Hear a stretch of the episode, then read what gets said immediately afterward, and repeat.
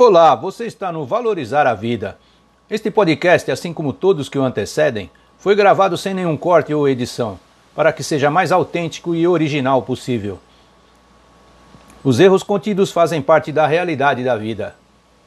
O que pensar a respeito das mídias? Agradeço ao grande Criador por mais um dia maravilhoso de nossas vidas.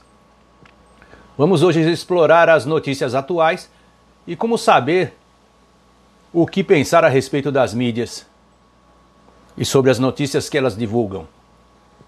A polêmica é grande. Vou colocar literalmente a cara para bater. Vamos às estatísticas. Segundo o IBGE, com dados atuais de 2019 sobre a classificação da população brasileira quanto à etnia ou raça, mas já discordando quanto à raça, pois quem tem raça é animal, fico com a etnia.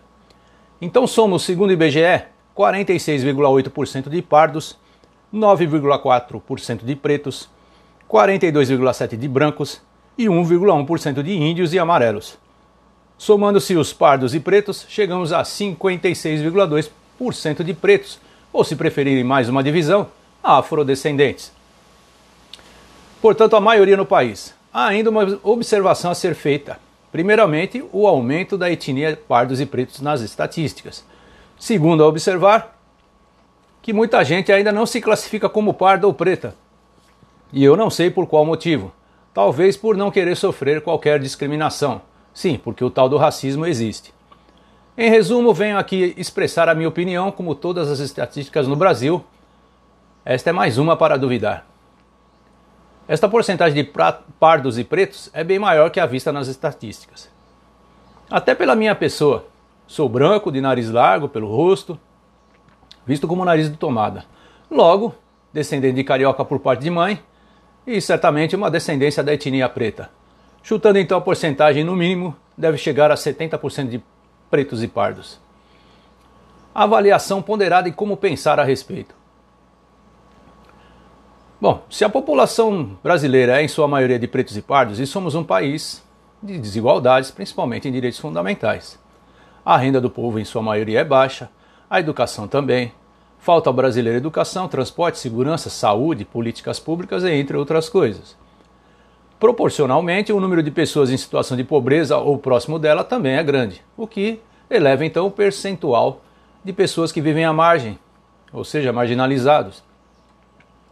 Que me lembra da população carcerária de nosso país, que por falta de tudo que você leu acima, também é grande.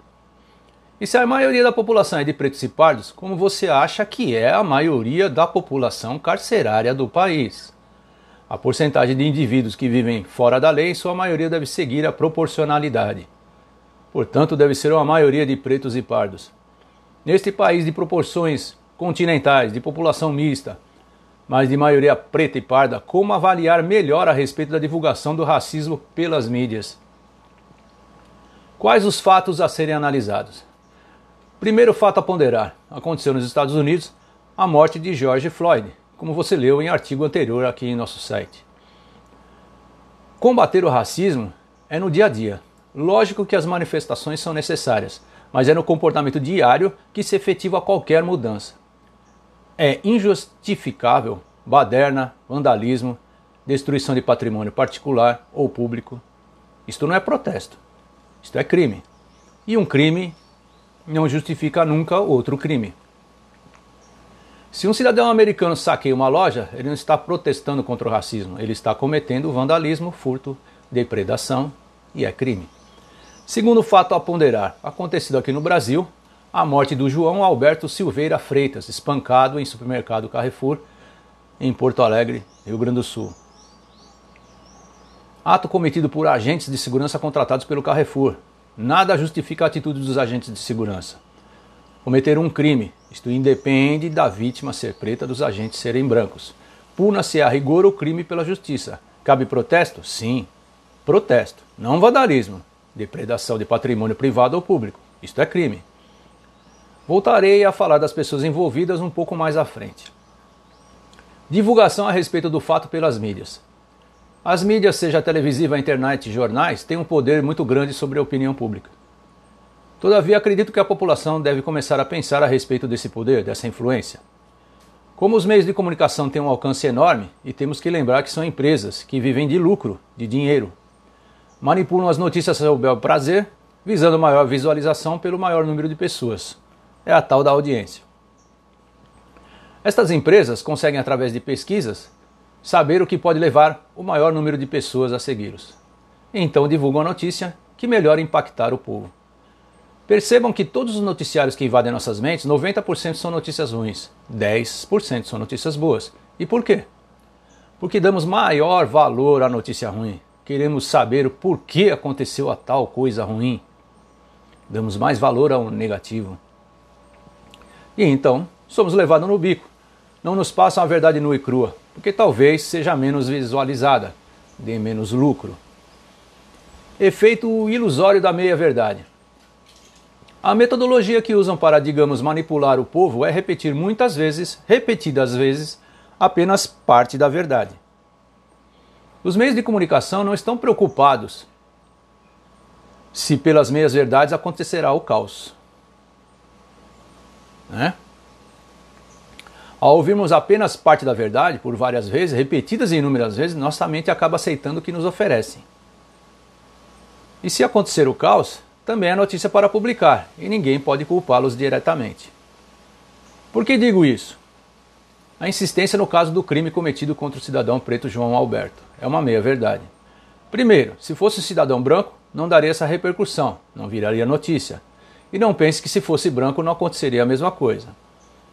Segundo os meios de comunicação insistem em classificar o ser humano pela etnia, porque é preto, se branco fosse, a notícia seria homem foi morto no Carrefour por agentes de segurança instigam a população, ressaltando a etnia da vítima, chegando a elevá-la à categoria de mártir. De repente virou santo, será canonizado em breve.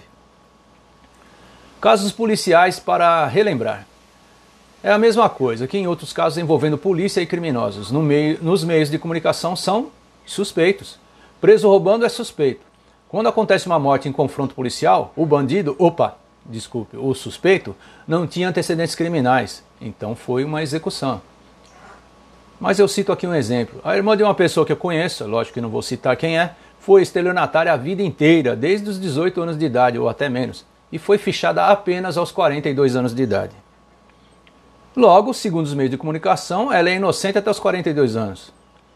Pois é, quantos criminosos, assassinos, ladrões cometem crimes durante anos e nunca foram fichados?